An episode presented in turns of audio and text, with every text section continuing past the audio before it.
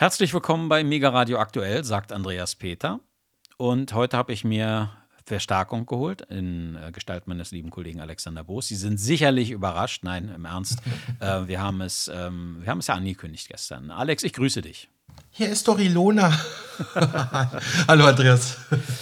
Ähm, Alex, ähm, ich weiß nicht, ob du es gelesen hast, aber im Bundestag äh, streiten sich gerade äh, die Ampelparteien und die Unionsparteien ziemlich ja. heftig, wie die, Kessel, wie die Kesselflicker. Organisierte Wahlfälschung ähm, äh, heißt es da zum Beispiel. Äh, sie streiten sich über eine Reform des Wahlrechts. Sie müssen ja das Wahlrecht reformieren. Äh, das Bundesverfassungsgericht hat es ihnen aufgegeben. Ähm, einig ist man sich zwischen den Ampelparteien, also der SPD, den Grünen und der FDP und den Unionsparteien, also CDU, CSU, offenbar nur darin, dass der Bundestag eben kleiner werden soll. Nur ist die große Frage, wie und wer muss dann eben federn lassen. Äh, hast du nähere Einzelheiten? Mhm. Also erst muss ich sagen, es geschehen noch Wunder, dass tatsächlich der Bundestag sich mal an ein Urteil des Bundesverfassungsgerichts hält. Das ist wie bemerkenswert, aber nee, also die Geschichte ist ja schon älter. Ne? Diese, diese, diese Reform des Wahlrechts, diese Bundestagsreform ist ja schon alt, ein alter Hut, aber was ich jetzt gleich erzählen werde, ist halt brandneu. Und es, ich kann mir, also wenn ich jetzt Parlamentarier, Abgeordneter wäre, ich hätte vielleicht auch kein Interesse, dass mein Arbeitgeber kleiner wird, aber gut. Was heißt Arbeitgeber, aber demokratisch legitimierte Organisation, die mich zu meinem Job wählt, sozusagen. Mhm. Ähm, Fakt ist ja historisch, mit jeder Wahl ist der Bundestag zuletzt weitergewachsen. 598 Abgeordnete sind die Norm. Tatsächlich sind es aktuell aber 736. Ich glaube, das hat auch mit Überhangmandaten und ähnlichen äh, ja. deutschen Wahlrechtsspirenzien zu tun. Ich habe das auch im Studium nie verstanden, muss ich ehrlich sagen. Ähm, und ich glaube, damit sind wir nach dem chinesischen Volkskongress das zweitgrößte Parlament der Welt? Ich glaube, ja. Ich glaube. Also, wir sind in jedem Fall unter den also, Top 5. Also, da haben manche rechte Kritiker ja doch recht, wenn sie sagen, Deutschland rutscht, rutscht in den Kommunismus. Ne? Aber jetzt mal, wirklich, jetzt mal wirklich ernsthaft. Expertinnen und Experten halten auch einen noch größeren, aufgeblähten Bundestag für möglich. Um genau das zu verhindern, legten Innenpolitiker der Ampelkoalition, du hattest schon gesagt, äh, zu Beginn dieser Woche am Montag einen Entwurf für eine Wahlrechtsreform vor. Scharfe Kritik kam umgehend aus der Union, äh, von der Opposition. Da sagte CSU-Generalsekretär Martin Huber, beziehungsweise sprach er von einer organisierten Wahlfälschung. Damit habe sich die CSU in einer Art und Weise im Ton vergriffen, die, die unter Demokraten ein No-Go ist, konterte der erste parlamentarische Geschäftsführer der FDP-Bundestagsfraktion, Johannes Vogel. Ja, da geht es schon ordentlich zur Sache, bevor da überhaupt irgendwas entschieden wurde. Das ist schon mal sehr interessant. Mhm. Ich versuche jetzt mal aufzudröseln, worum es bei dem Streit geht, wo die Ampel da steht, wo die Union da steht mhm. und was man möchte. Mhm, sehr gerne. Ähm, der Bundestag setzt sich zusammen aus direkt gewählten Abgeordneten, die einzelne Wahlkreise vertreten, und Abgeordnete, die über die bekannten Wahllisten der Parteien ins Parlament einziehen. Erstere bestimmen die Wählerinnen und Wähler direkt über ihre Erststimme, letztere über die Zweitstimme. Genau, das sollte ja allgemein bekannt sein. Mhm. So, und dann kommt es jetzt zur Zusammensetzung der Zweitstimmen, beziehungsweise die Zweitstimmen werden entscheidend, weil sie bestimmen, welchen Anteil welche Partei in einem neuen Bundestag stellt. So sieht es das bisherige Bundeswahlgesetz vor. Die Ergebnisse von Erst- und Zweitstimmen weichen für gewöhnlich deutlich voneinander ab. Das hat natürlich damit zu tun, dass man mit der Erststimme meist den Politiker aus seiner, also dass du mit der Erststimme den Politiker aus deiner Region wählst, den du auch irgendwo kennst, ne? Mhm. Und ähm, die Zweitstimme dann eher eine Parteienwahl ist, so kann man das ganz grob, glaube ich, sagen.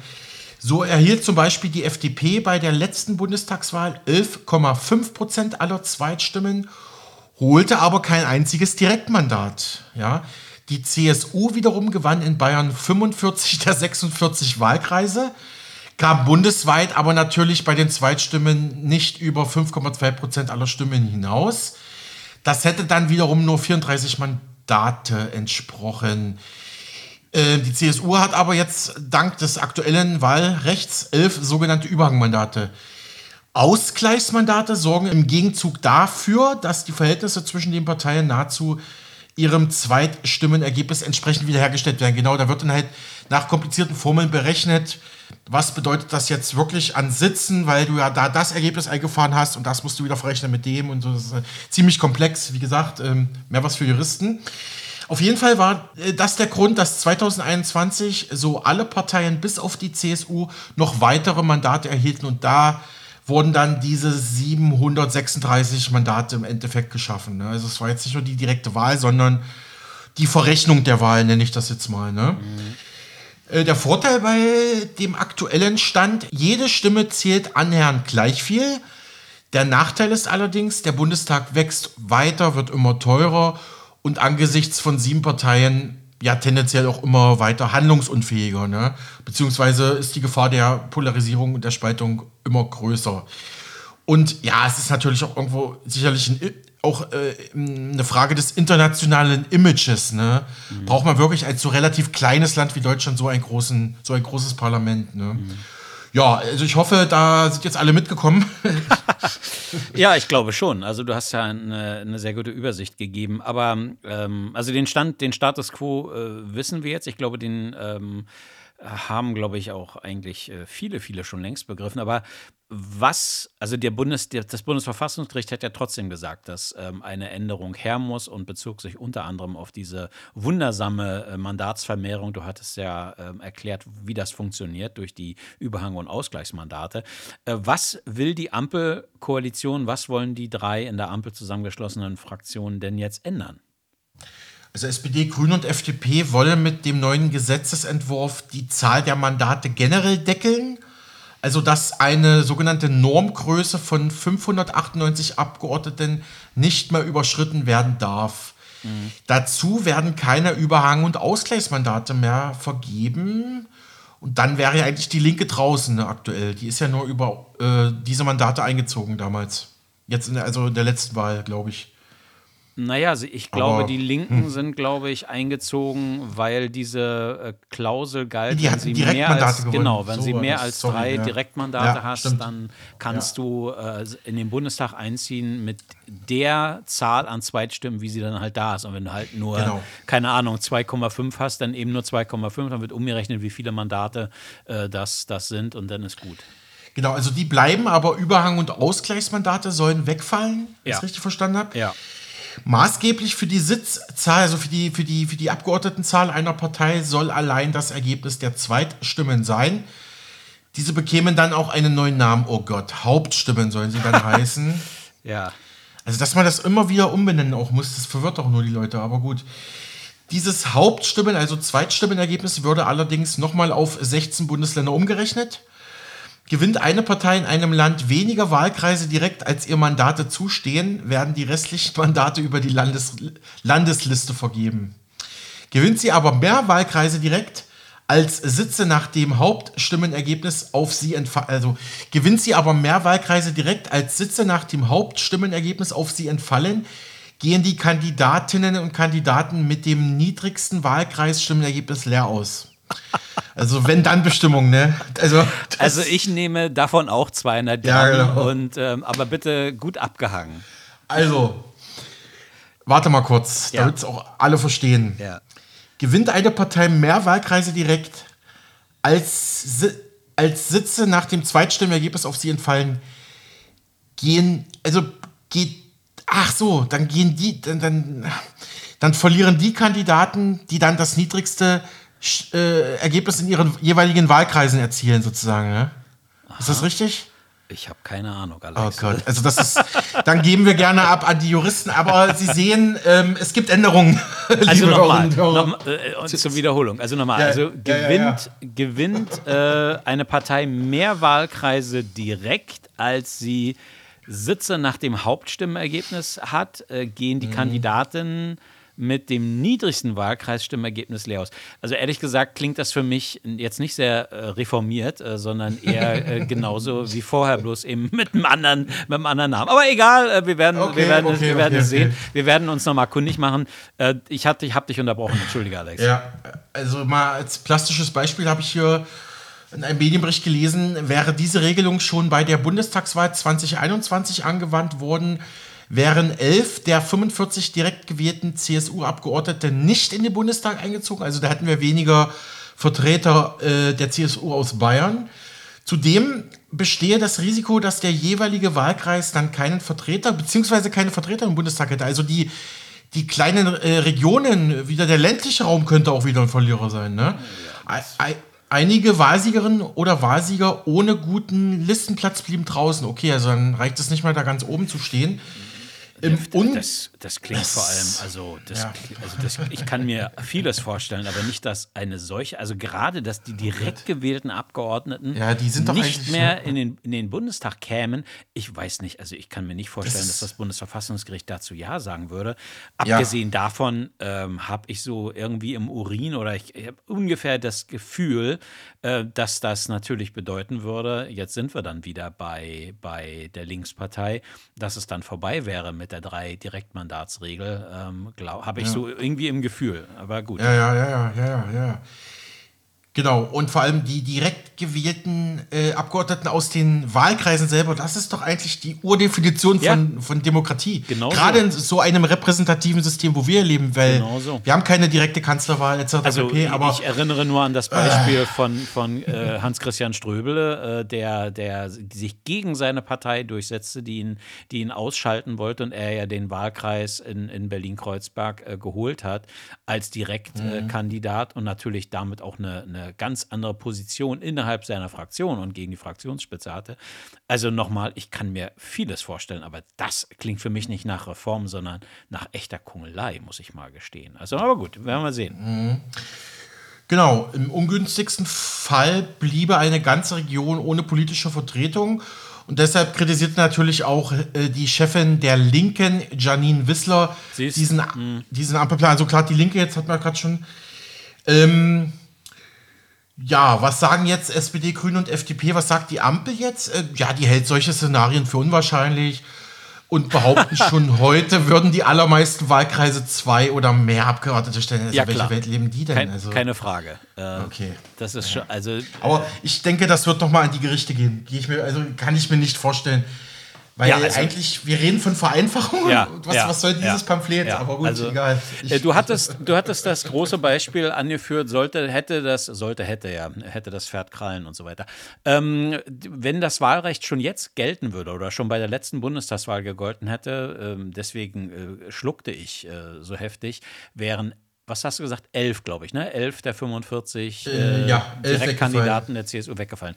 Ähm, ich kann mir, also so wie ich die CSU kenne, kann ich mir vorstellen, dass die Schnappatmung bekommen haben bei diesem Vorschlag. Ähm, nur wenn man ausschließlich auf Direktmandate und damit Überhangmandate schaut, denn alle Parteien würden Mandate verlieren, verlören Mandate, wenn Ausgleichsmandate wegfielen. Neben der CSU wären auch betroffen die Schwesterpartei CDU, SPD, auch die AfD. Die hätten alle eines oder mehrere Überhangmandate bei der letzten Wahl gestrichen bekommen jetzt mit dem neuen, mit der neuen Regelung. Mhm. Und bislang liegt auch kein aktueller Entwurf der Union vor, das nochmal zur Ergänzung. Äh, die, In die Innenpolitiker von CDU, CSU hatten sich ja zuletzt für ein reines sogenanntes Grabenwahlrecht ausgesprochen. Okay, das sagt mir gar nichts. Wo ich es, glaube auch im Studium gehabt haben muss, glaube ja. ich, aber Wahlrecht war da nicht so mein Haupt, mein Lieblingsfach. Äh, demnach würden die Hälfte der Sitze weiterhin über die Erststimmen gewählt, die Rest. Ach so, okay, da geht's. Ach so, jetzt habe ich es verstanden. Also, ähm, die haben jetzt vorgeschlagen, CDU, CSU, die Hälfte der Sitze wird weiterhin wie gehabt über Erststimmen gewählt und die mhm. restlichen dann allein über die Zweitstimme. Ist vielleicht auch so eine salomonische Lösung. Klingt für mich besser, als was ich bisher äh, vorgetragen habe.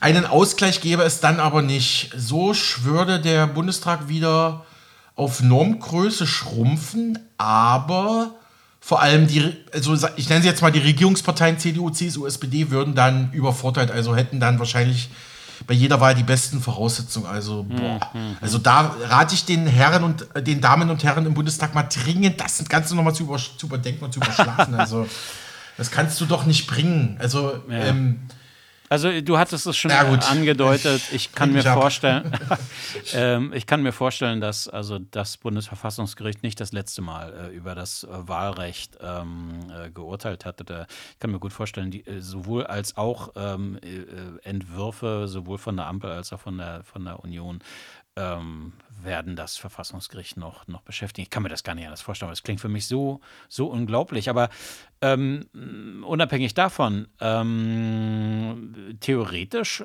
könnte die Ampelkoalition Kraft ihrer Wassersuppe, wie man so schön sagt, also aufgrund ihrer Mehrheit, doch einfach äh, das Gesetz beschließen, oder? Ja. Also SPD, Grüne, FDP können eine Wahlrechtsreform mit ihrer aktuellen Mehrheit im Bundestag durchsetzen. Deswegen beraten ja auch die Fraktionen aktuell über den Entwurf. Ähm, er, ist, er, kollidiert aber natürlich mit den Ideen und Vorschlägen aus der Union. Deswegen drängt auch, äh, drängt auch momentan Bundestagspräsidentin Bärbel Baas, äh, interessanterweise auch SPD, auf eine Einigung. Gut, sie steht jetzt ein bisschen über den Dingen in ihrer Funktion, aber ähm, die Union hat schon angekündigt, nur in diesem Fall, also wenn beide Seiten aufeinander zugehen, dann verzichten wir ähm, darauf, nochmal nach Karlsruhe zu ziehen, vor das Bundesverfassungsgericht. Und äh, wie laut Medien durchsickert, zeigen sich jetzt wohl die Ampel-Fraktionsspitzen mittlerweile gesprächsbereit. Also, aber da kommt doch da wirklich nur Mick Morgs raus. Dann verbinden mhm. sie die beiden Dinge, also Grabenwahlrecht und SPD-Vorschlag. Dann ja. haben wir irgendwie, wenn du dreimal um den Baum rennst, in die Wahlkabine gehst, dann zählt er nicht. Was weiß ich. Äh, Tut mir äh, leid. du hattest es angedeutet, eventuell würde nochmal geklagt werden.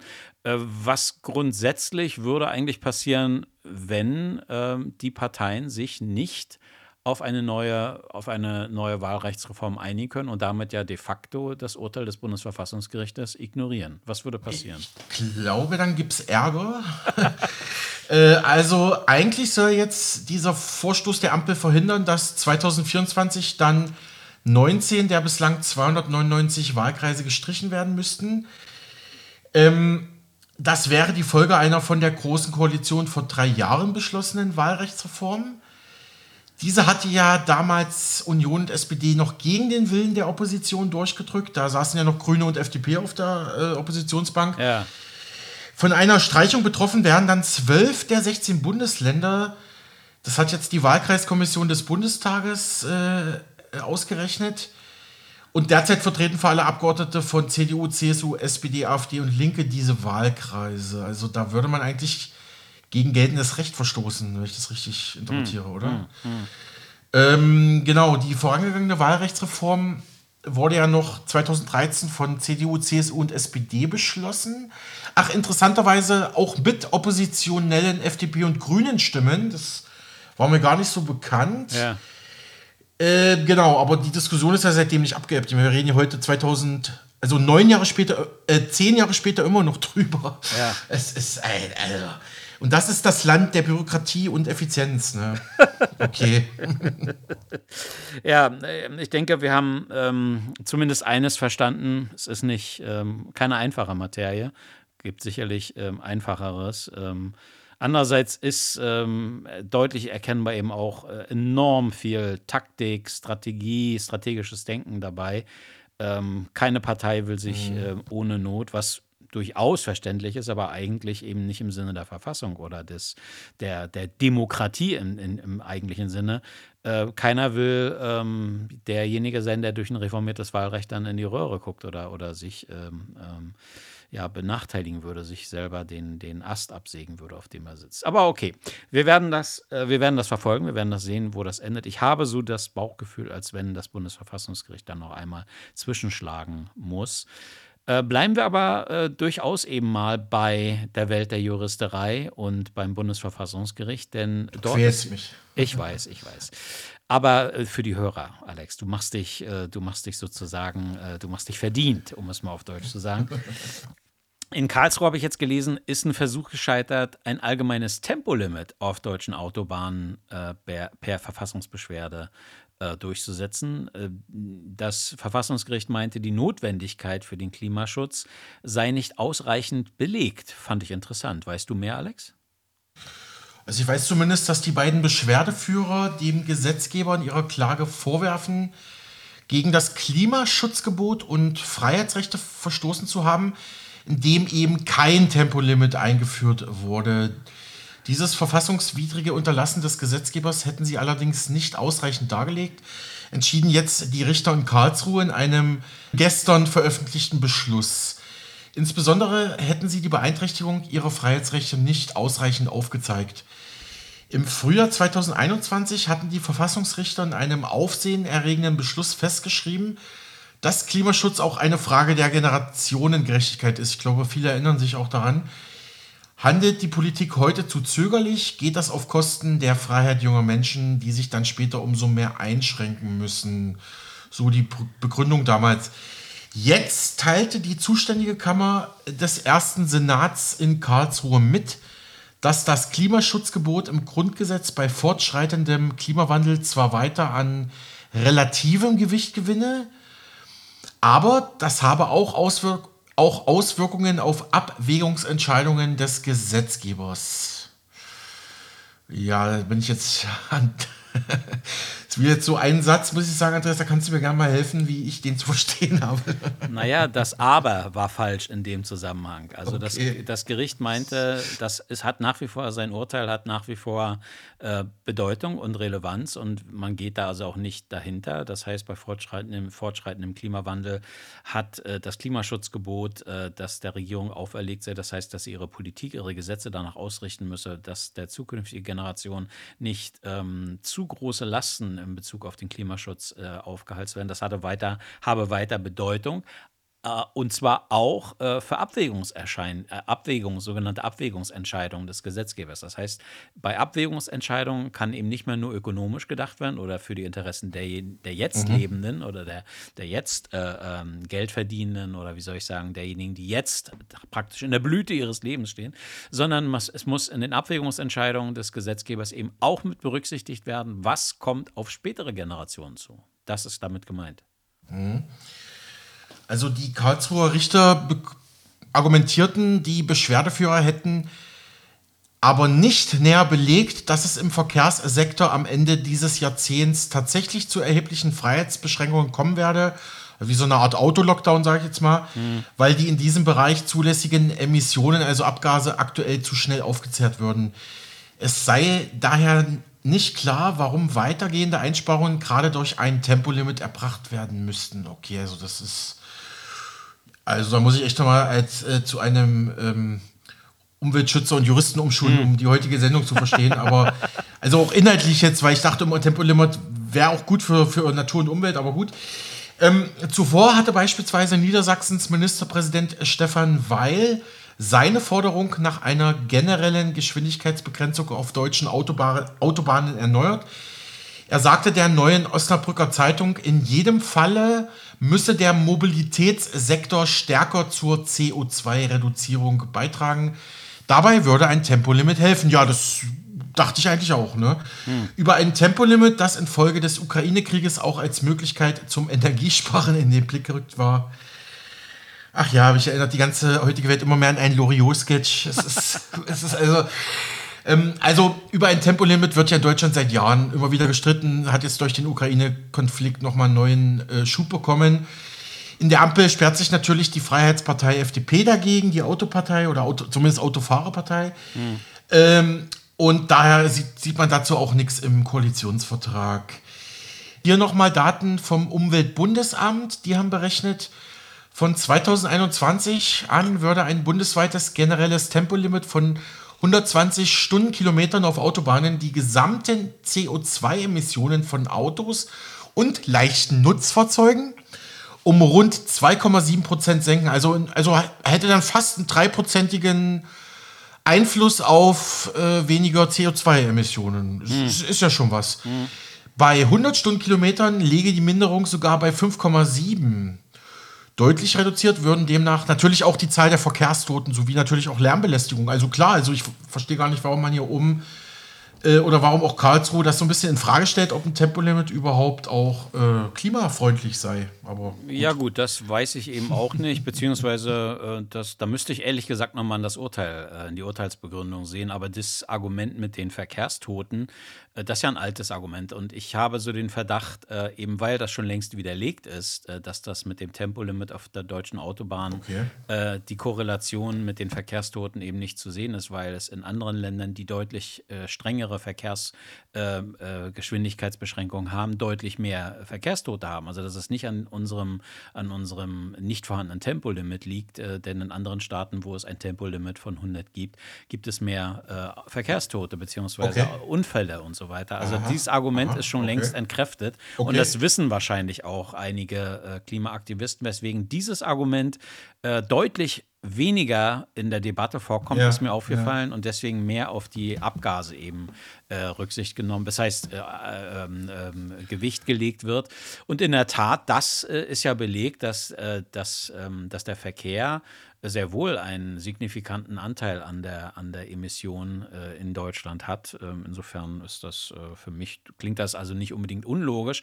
Aber nochmal, ich müsste mir tatsächlich nochmal das Urteil, äh, den Urteilstext durchlesen, um äh, einschätzen zu können oder mir ein Urteil zu bilden, ob das Verfassungsgericht hier ähm, welchem Weg auch immer gefolgt ist oder welcher Argumentation auch immer gefolgt ist. Aber egal, Alex. Ähm, ähm, danke für die Informationen dazu und ich ähm, will dich also nicht weiter mit, mit ähm, Urteilen des Bundesverfassungsgerichtes quälen. Aber, aber, aber, aber, ähm, ich quäle dich weiter äh, durchaus mit Juristerei, mit Strafen, Tralala, Kriminalität und so weiter. Also alles, was mit Justiz noch zu tun hat, hast du jetzt trotzdem nochmal. Bloß eben nicht in Deutschland, sondern, sondern Österreich. Ah, ähm, denn. Ach, geht's weg. Ja, geht's weg. äh, okay. Ähm, und zwar gucken wir mal nach Graz. Ähm, das ist die Hauptstadt äh, des, Bund, mhm. des österreichischen Bundeslandes äh, Steiermark. Und ähm, da droht oder da gärt eigentlich seit, seit einer ganzen Weile ein echter Skandal und äh, überrascht mich, dass der also noch nicht wirklich, ähm, wie soll ich sagen, zu einer, äh, äh, tatsächlich explodiert ist. Es geht äh, nicht um die ähm, äh, für einige nach wie vor unfassbare Tatsache, dass eine, tatsächlich eine echte, leibhaftige Kommunistin von den Wählern zur Bürgermeisterin der 280.000 Einwohnerstadt äh, gemacht wurde. Ähm, das ist tatsächlich 2021 passiert und halb Europa ist irgendwie mhm. vor Erschrecken irgendwie im, im Bett, irgendwie, keine Ahnung, hat einen Herzinfarkt bekommen. Es geht also nicht um die KPÖ, sondern es geht um die, F, um die FPÖ in Graz. Ähm, die kämpft nämlich seit, seit geraumer Zeit gegen Verdächtigungen in einem ähm, Finanzskandal. Und ähm, nun scheint wohl auch der steirische FPÖ-Chef Mario Kunasek ins Visier der Ermittler geraten zu sein, habe ich eine Schlagzeile gelesen. Weißt du was Näheres? Hm, da gab es jetzt einen Bericht in der österreichischen kleinen Zeitung. Demnach stehe vor allem die Frage im Raum, ob Kunasek bei den Ermittlungen rund um die Grazer FPÖ, also um die ähm, äh, FPÖ auf Parteiebene, auf, auf, auf städtischer Parteiebene in Graz Beweismaterial unterdrückt habe. Die Kriminalisten würden daher bereits bei der Staatsanwaltschaft Klagenfurt, die in diesem Fall für die Ermittlungen zuständig ist, darum ersuchen, die Aufhebung der politischen Immunität von Kunasek als Abgeordneten im Landtag zu erreichen, heißt es in diesem Zeitungsbericht. Also da will man, ja, will man eigentlich ran an, an die Person. Mhm. Ähm, also wenn schon, wenn schon davon gesprochen wird, dass seine Immunität aufgehoben wird, dann scheint da schon mehr dran zu sein als nur ein Zeitungsbericht. Ja. Staatsanwaltschaft bestätigte bereits am Dienstag diese Woche, dass ein entsprechender Bericht eingegangen sei, der nun geprüft wird. Ein entsprechender Auslieferungsantrag sei aber noch nicht gestellt worden. Aber einmal mehr Politskandal, Finanzskandal in Österreich, einmal mehr auch bei der FPÖ. Ja. Aber äh, um unserer Verpflichtung neutraler Berichterstattung äh, Genüge zu leisten, noch eine Erinnerung. Ich glaube, die Stadt Graz hat mit großen finanziellen Problemen in der Stadtkasse zu zu kämpfen, seit dort äh, ja, Kommunisten an der Macht sind. Ne? Also nur mal so, also das, da, da gab es auch einige Schlagzeilen, aber ähm, Spalter, Spalter. Genau. Genau, aber erstmal, wir bleiben bei der FPÖ natürlich. Ja, denn ich kann mir sehr gut vorstellen, dass das jetzt, was da passiert, also die Staatsanwaltschaft tatsächlich kurz davor ist, äh, um die Aufhebung der Immunität zu bitten von, von Kunasek.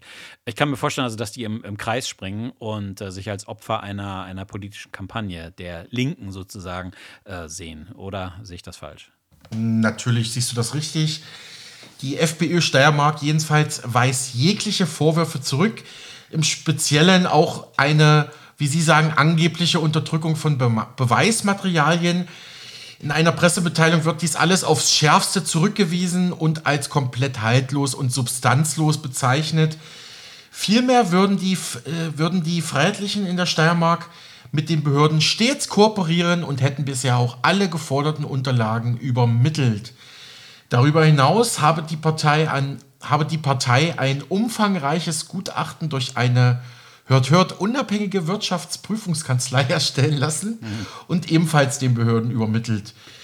Die FPÖ wertet diese Berichterstattung daher als Versuch, unsere Partei in der Steiermark und unsere Führungskräfte zu beschädigen.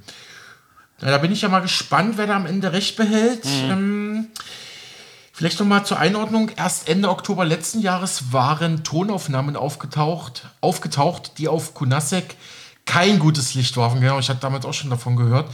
Im Mitschnitt zu hören war die Befragung des ehemaligen Parteifinanzreferenten Roland Lohr durch damalige Fraktionskollegen zu den finanziellen Unregelmäßigkeiten in der Partei. Und bereits in diesem Zusammenhang soll ja Lohr angedeutet haben, dass der Landespartei Obmann über die Vorgänge in der Grazer FPÖ Bescheid gewusst hätte. Also dass da die komplette Parteiführung eigentlich im Bilde war. Hm. Wenig überraschend begrüßt wird das angebliche Vorhaben der Ermittler von den ehemaligen Parteimitgliedern Claudia Schönbacher und Alexis Pasciuttini, also ehemals FP FPÖler. Beide waren im Herbst aus der Partei ausgeschlossen worden und betonten, auch weiterhin Aufdecker und Aufklärer im FPÖ-Finanzskandal sein und bleiben zu wollen. Also auch Ex-Mitglieder schießen das scharf. Ja. Die haben sicherlich auch ein, paar mehr Einblicke als wir beide. Mit großer Sicherheit, ja. Ein bisschen besser Also ich kann mir gut vorstellen, dass die nicht ohne Grund ausgeschlossen worden sind. Das macht, mhm. macht man ja in einer Partei so, wenn du, ja. wie sagt man so schön, Nestbeschmutzer hast. Ne? Das ist ja genau. Ein, so ein Begriff dafür. Dementsprechend äh, fiel auch die Reaktion der immer noch Grazer Stadträtin Claudia Schönbacher, aber eben ehemals FPÖ, auf die neuesten Entwicklungen auch so aus. Sie sagte, ich begrüße alle Schritte bis zur Aufklärung und werde weiterhin die Ermittlungen tatkräftig unterstützen. Als ehemaliges Landesparteivorstandsmitglied kann ich bestätigen, so Frau Schönbacher, dass Mario Konasek und die Führung der Landespartei höchstes Interesse daran hatten, dass es zu keinen tiefgreifenden Ermittlungen gegen die FPÖ Steiermark kommt. Ja, das sind Aussagen, äh, deutlicher geht's nicht, sag ich mal. Hm. Der Fraktionschef des Freien Gemeinderatsclubs, Alexis Pasciuttini, sieht sich ebenfalls in seinen bisherigen Annahmen bestätigt und sagte, die Frage, warum Konasek alle Personen, die eine umfassende Aufklärung dieses Finanzskandals eingefordert haben, aus der Partei geworfen hat, ist nun beantwortet. Ne? Mhm. Weil mit hm. Nestbeschmutzer äh, äh, schmeißt die mal raus, bevor die noch äh, Medienhäuser anrufen und ja, ja. Journalisten einreiten lassen oder so. Ich habe ja, hab ja. dieses Thema vor allem deshalb angefangen, weniger um dich zu schonen oder äh, dass, dass ich dich nicht mehr mit, mit Urteilen des Bundesverfassungsgerichts quälen muss, sondern weil ich interessant fand, als ich das, äh, das, die Schlagzeile gelesen hatte, beziehungsweise einen kurzen Teasertext, ähm, dass ähm, dieser Skandal eigentlich ja nicht mhm. erst seit gestern oder, oder seit Oktober oder was wir da gerade gehört haben, seit äh, da äh, bestimmte Tonaufnahmen bekannt sind, sondern dass das Ganze schon seit ähm, ja, seit eigentlich seit äh, 2021 äh, äh, ja. aktiv äh, äh, virulent ist und nach wie vor also nicht gelöst ist. Genau, das ist korrekt. Ähm, das Ganze geht jetzt schon mehrere Jahre, muss man ja sagen. Schon im September 2021 war kurz nach der Wahlschlappe der FPÖ bei der damaligen Gemeinderatswahl in Graz bekannt geworden, dass Gelder aus der städtischen sogenannten Clubförderung in Österreich ist Club die Bezeichnung für eine Fraktion einer politischen Partei. Also da wird das Club genannt und nicht Fraktion. Also, dass Gelder aus der sogenannten Clubförderung offenbar im großen Stil abgezweigt wurden. Genau. Also, genau, der Name Kunasek und so, das sagt mir auch schon seitdem was. Hm. Bin, bin da zwar nie so direkt durchgestiegen, aber das hat man immer wieder mal auch in den deutschen Medien gehört. Ja. Nach der Selbstanzeige von Finanzreferent Matthias Eder kam auf, dass auch Ex-Vizebürgermeister Mario Ostaccio sowie der frühere Clubchef, also Fraktionschef Armin Sippel verwickelt sein könnten. Beide traten daraufhin von ihren Ämtern zurück und gegen beide wird seither auch ermittelt. Wobei ich jetzt nicht eruieren konnte, ob das dieselben Ermittlungen sind oder ob mhm. das jetzt vielleicht sogar schon zwei parallele Fälle sind. Ähm, dann gab es Mitte Oktober 2022 dann sogar Hausdurchsuchungen bei allen drei Beschuldigten. Genau, das ging auch durch die Presse, mhm. sowie auch äh, weiteren Verdächtigten und diversen sogenannten FPÖ-nahen Vereinen. Und äh, pikant unter den dabei sichergestellten Daten fand sich dann auch noch Material mit Bezug zum Nationalsozialismus. Und oh, oh, da oh. wollen sich ja Parteien wie FPÖ und AfD immer wieder von distanzieren und dann findet man doch wieder ja. was aus Hitlerscher Zeit. Ne? Das ist ein, ein, Trauerspiel. Ja, und eigentlich auch nicht zu lachen. Ja. Ich, ich bin ja eigentlich aber ähm, nach wie vor weniger darüber erstaunt, sondern ich bin äh, erstaunt und ähm, ehrlich gesagt immer wieder fasziniert, wie es politische Parteien äh, immer wieder schaffen, ähm, solche Ermittlungen in die Länge zu ziehen. Wir hatten es jetzt angesprochen, du hast gesagt, seit 21, seit Herbst 21 läuft das. Äh, und unterdessen ähm, regieren sie einfach munter weiter, als sei nichts passiert, als seien sie nach wie vor die lupenreinen Demokraten und wir müssen uns dann auch noch von ihnen Belehrungen über, über die Demokratie äh, anhören. Ähm, gut, schauen wir mal. Ähm, du bist aber heute wieder defetistisch. Ich weiß, ich weiß, ich weiß. Das ist eine alte Kriegsverletzung, die heilt nicht so gut.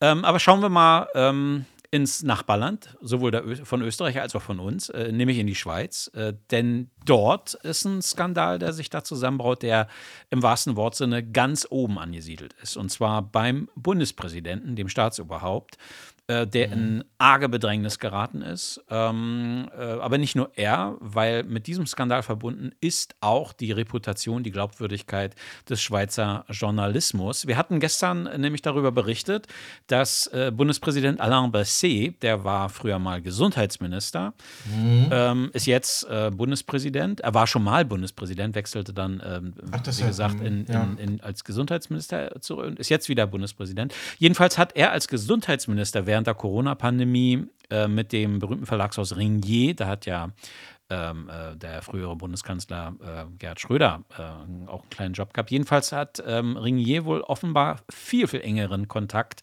gehabt zu Alain Berset und seinen Mitarbeitern als bisher bekannt geworden.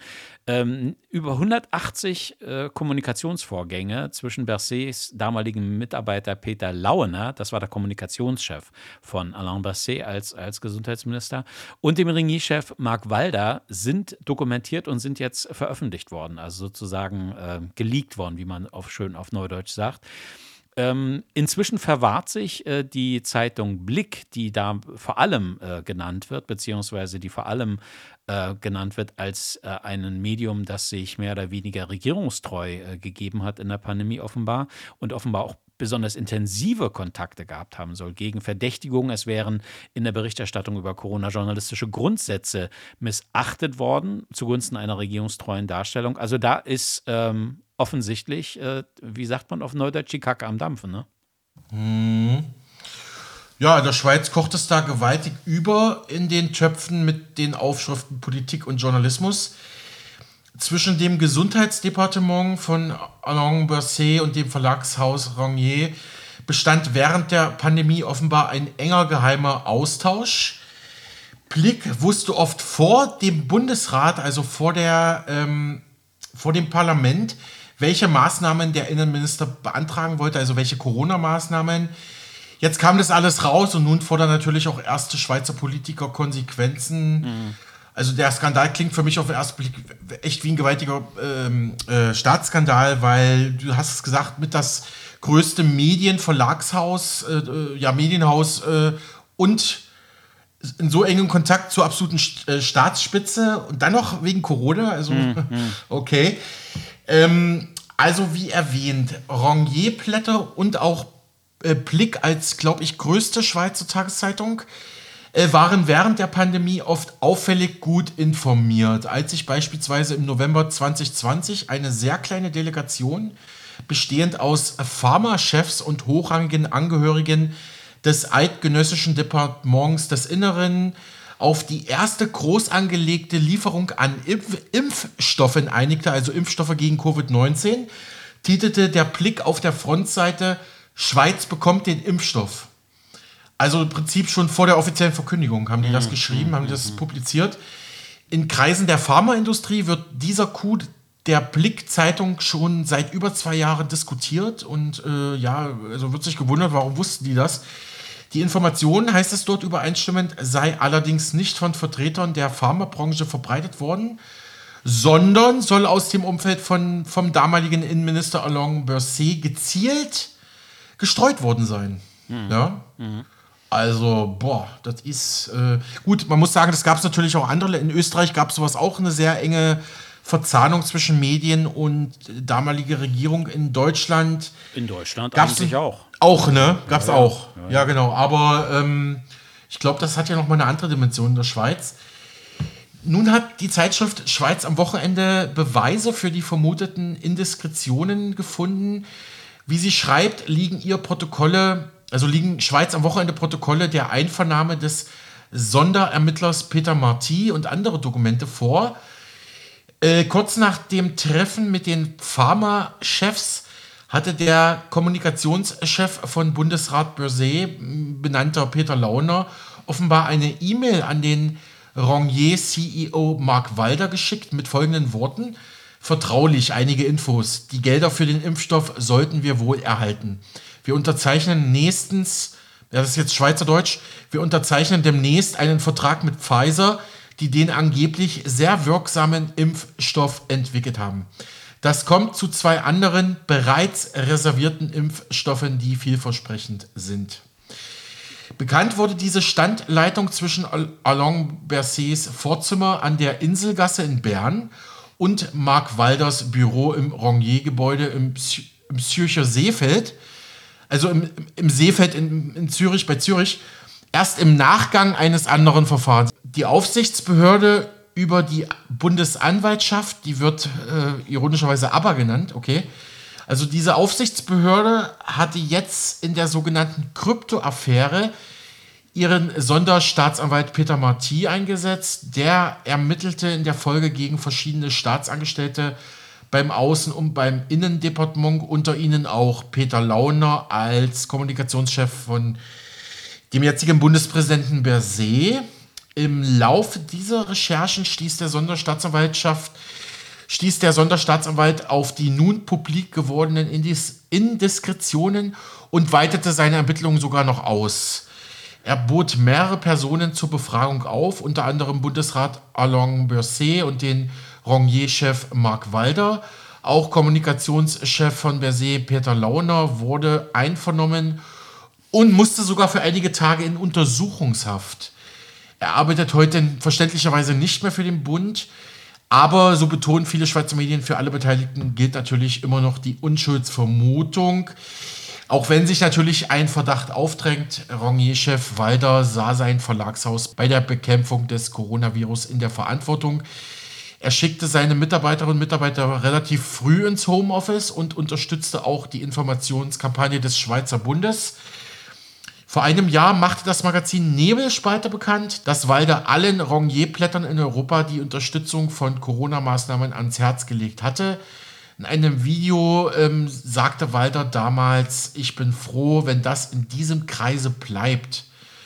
Wir hatten in allen Ländern, wo wir tätig sind, auf meine Initiative hin gesagt, wir wollen die Regierung unterstützen durch unsere mediale Berichterstattung, dass wir alle gut durch die Krise kommen. Ähm, Wobei man jetzt sagen muss, natürlich, ähm, man wusste ja damals noch nicht, wie gefährlich wird Corona wirklich, auch durch seine ganzen Mutationen, aber, also da kann man dem, dem Herrn Walder jetzt vielleicht, ähm, ja, äh, positive Absichten unterstellen, aber gleichzeitig muss ich natürlich auch an den bekannten Journalistenspruch denken, man soll sich mit keiner Sache gemein machen, noch nicht mal mit einer guten. Aber ich glaube, das ist jetzt vielleicht auch von mir ein bisschen ähm, philosophische Randdiskussion. Ich glaube, hier geht es wirklich um. Keineswegs. Ich finde das sehr, sehr wichtig. Okay. Und äh, okay. ich habe so den Eindruck, dass genau das in der Schweiz auch gerade diskutiert wird. Also, wie, wie sehr man sich da mit den, mit den Entscheidern, mit der Regierung, mit anderen eingelassen hat. Ne? Also, wie weit man da ähm, korrumpiert wurde, mehr oder weniger. Und sei es nun moralisch. Hm. Äh, selbst, selbstverständlich sind Schweizer Medien, ähm, aber natürlich nicht nur diese, sondern auch deutsche Medien, äh, eine absolute helle Aufregung äh, momentan. Äh, es geht vor allem, wie du schon richtig sagst, Andreas, um die journalistische Kernkompetenz, um politische Unabhängigkeit, um neutrale Berichterstattung, um ja, um das berühmte ähm, beide Seiten zu Wort kommen lassen. Mhm. Die Berner Zeitung, die zum anderen großen Schweizer Medienunternehmen Termedia gehört, veröffentlichte jetzt eine Klarstellung. Auch sie habe oft vorab Informationen aus dem Hause des damaligen Gesundheitsministers und heutigen Bundespräsidenten Alain Berset erhalten und natürlich auch genutzt.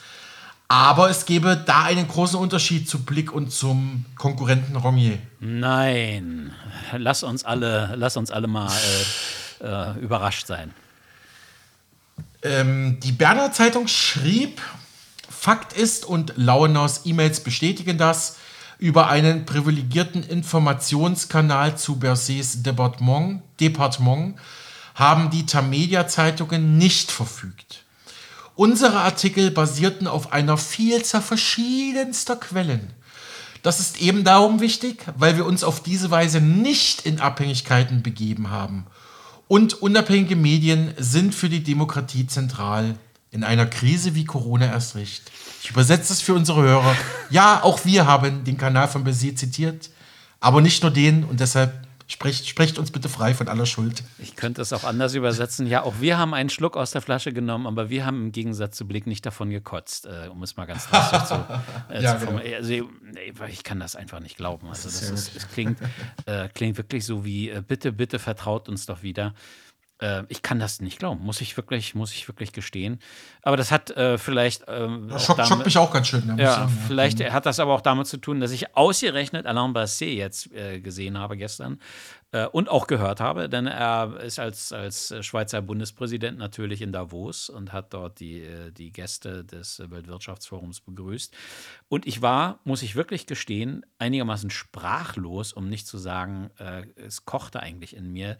Denn Alain Berset, bei diesem ganzen äh, Trara, das es gerade gibt, stellt sich da tatsächlich hin und erzählt tatsächlich, er sehe die demokratischen Institutionen und die Rechtsstaatlichkeit auf der ganzen Welt aufgrund der wachsenden Ungleichheit in Gefahr.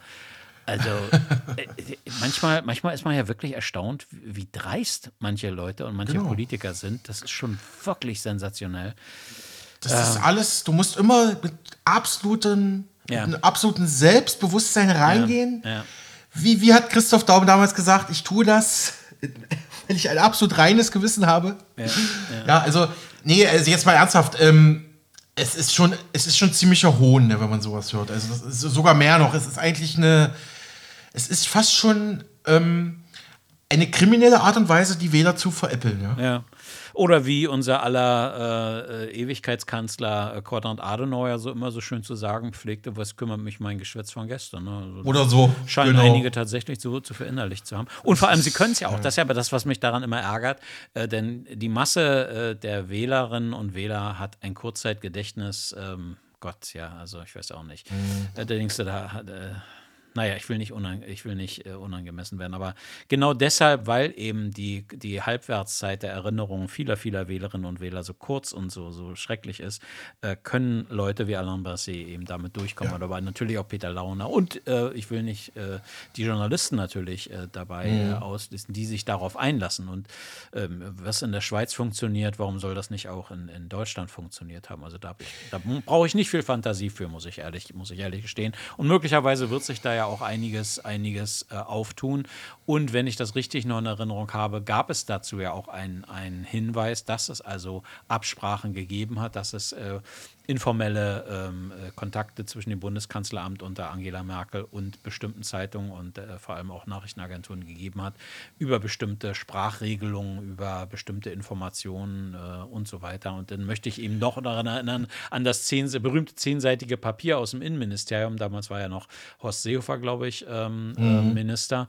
Und das versucht wurde, klein zu reden als ein ja, Entwurf, einen privaten Entwurf, mehr oder weniger eines Sachbearbeiters, das Sachbearbeiters, das habe überhaupt überhaupt keine Bedeutung gehabt und sei überhaupt nicht äh, regierungsrelevant gewesen, bla bla bla. Äh, wenn du das zehn Punkte, also dieses zehn Seiten Papier gelesen hast, wo eben mhm. auch drin stand, wie Medien bewusst framen sollen, wie sie bestimmte durch Tonalität, durch bestimmte genau. Auswahl von, ja, von Wörtern ja. Also ich kann mir sehr gut vorstellen, dass das eben auch in Deutschland stattgefunden hat, würde ich jetzt mal behaupten wollen. Und wir einfach nur genau. warten müssen, bis das rauskommt. Und ja. ähm, dieses Video, das du da, das du da angesprochen hast von, von äh, Marc Walder, das ist ja auch wirklich sensationell sensationell äh, und ist eigentlich auch mehr oder weniger inzwischen wieder untergegangen, wo er ja ganz offen eben tatsächlich sagt, also dass, äh, dass er seine Mitarbeiter mehr oder weniger anweist. Er sagt es nicht in dieser Deutlichkeit, aber de facto ist es eine Anweisung für alle Mitarbeiter von Ringier, dass sie eben regierungstreu berichten sollen oder zumindest die offizielle Corona-Politik der Schweizer Regierung durch ihre Berichterstattung in, äh, unterstützen sollen. Das ist wirklich, also, also theoretisch müsste die gesamte Redaktion oder müsste äh, zurücktreten. Äh, ja, also ich verstehe da gar nicht, dass, ja, da, dass sich ja, die Leserinnen und Leser und die Zuschauerinnen und Zuschauer und Hörerinnen und Hörer sich sowas gefallen lassen. Also das ist mir wirklich, ein, ist mir wirklich rätselhaft. Aber es funktioniert, es geht immer wieder so, es, es klappt immer wieder so, ähm, man kommt damit durch. Ähm, das ist wirklich, und, vor allem ärgert mir, also das muss ich auch wiederholen, ähm, mich ärgert eben, dass die gleichen Leute dir dann Lehrvorträge halten über, über die Unabhängigkeit des westlichen Journalismus und über die, über die Bedeutung des westlichen Journalismus und die Überlegenheit gegenüber allen anderen in der Welt und dass sie ja so unabhängig sind und überhaupt nicht anfällig für solche Dinge und das sei empörend, wenn man sie gleichsetzt und wenn man Whataboutism hört man dann ja immer, ne? Also wenn man das, äh, das dann immer so das Totschlagsargument dagegen, wenn du damit kommst und sagst, Moment mal, hier, das schwarz auf weiß, hier, das ist der Beweis dafür, dass ihr gelogen habt und dass ihr uns ein X fürs U vorgemacht hat und dann uns was vom toten grünen Pferd im Hausflur erzählt. äh, ähm, und äh, dass sie dann dir kommen mit ganz dreist dann eben mit, ja, Whataboutism. Ne? Äh, du bist irgendwie, äh, wir ja. sind trotzdem die Besseren und die, und die Größten. Da kriege ich wirklich Würgereize inzwischen, muss ich gestehen. Wir verfolgen das weiterhin für Sie, liebe Hörerinnen und Hörer, vielleicht auch in der Schweiz. Mhm. Und Du willst, auf, ja bloß, du willst ja bloß in den Feierabend. Ähm. Augen auf bei der Medienwahl, kann ich aber sagen. Hören Sie lieber Mega Radio aktuell. Du, aber äh, wir haben ja das eine, das eine bestimmte Land, also, äh, also Österreich in dem Falle äh, zwar nicht ausgelassen, aber noch nicht näher beleuchtet. Aber ich habe so irgendwie in Erinnerung oder mir schwabert mhm. sowas in meinem, in meinem Gedächtnis umher, dass das dort auch der Fall gewesen ist. Also, dass auch dort äh, bestimmte Absprachen äh, sich ergeben haben. Ich glaube, der, der, der, Untersuchungsausschuss im National, äh, also im, im, der, im, Parlament in Wien, äh, der vor allem ja auch ähm, Sebastian Kurz, also den ehemaligen Kanzler Sebastian Kurz äh, von der ÖVP betrifft, da dreht sich es ja auch darum, dass es eine unappetitliche äh, Kungelei und Nähe zwischen wichtigen Medien und der Regierung gegeben hat, in dem Falle über Werbeausgaben. Ähm, denn ja, die Regierung genau. finanziert ja viele Medien in Österreich durch direkte Zahlungen, die als Werbung, als Anzeigen sozusagen äh, laufen und dass man das über, ja, diese, die, über diese Schiene äh, gemacht hat. Die Ösis wissen, wie sie es tun, das ist ganz klar. Hast du jetzt wirklich die Ösis gesagt? Ich bin ja entsetzt. Alex. Ja. Also, Entschuldige dich sofort bei den armen Österreichern. Liebe Österreicher, ich verehre Ihr Land.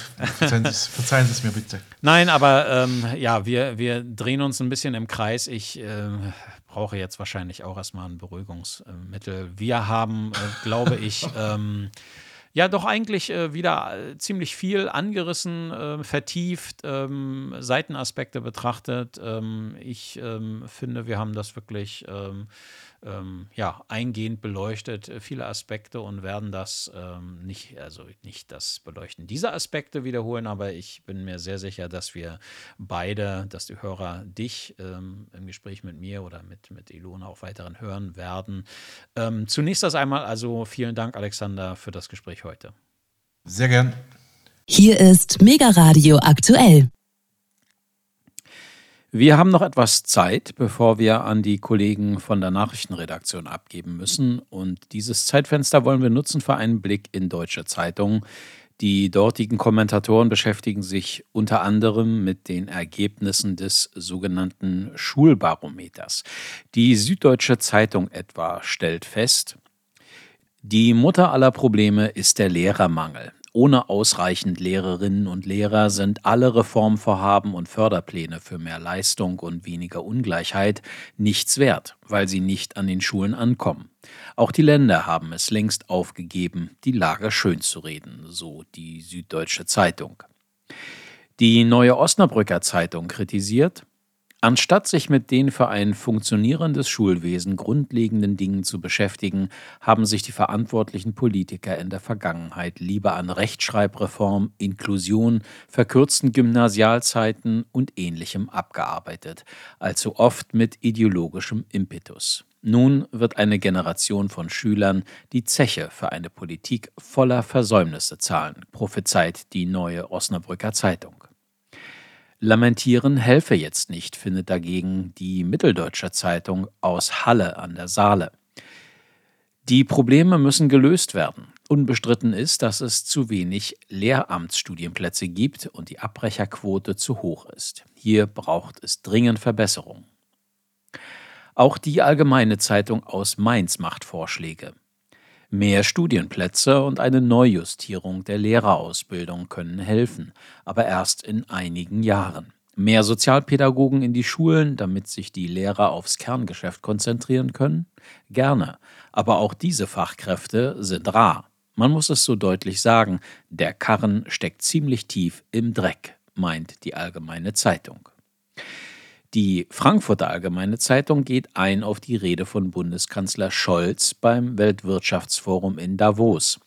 Scholz habe sich in erster Linie als Verkäufer der Meriten der deutschen Wirtschaft und des deutschen Wirtschaftsmodells präsentiert. Alle anderen Themen, darunter auch der Krieg in der Ukraine, spielten eine deutlich geringere Rolle in seinen Ausführungen, meint die Frankfurter Allgemeine Zeitung. Bundeskanzler Scholz hat laut Medienberichten Bereitschaft signalisiert, unter Bedingungen der Lieferung von Kampfpanzern an die Ukraine zuzustimmen.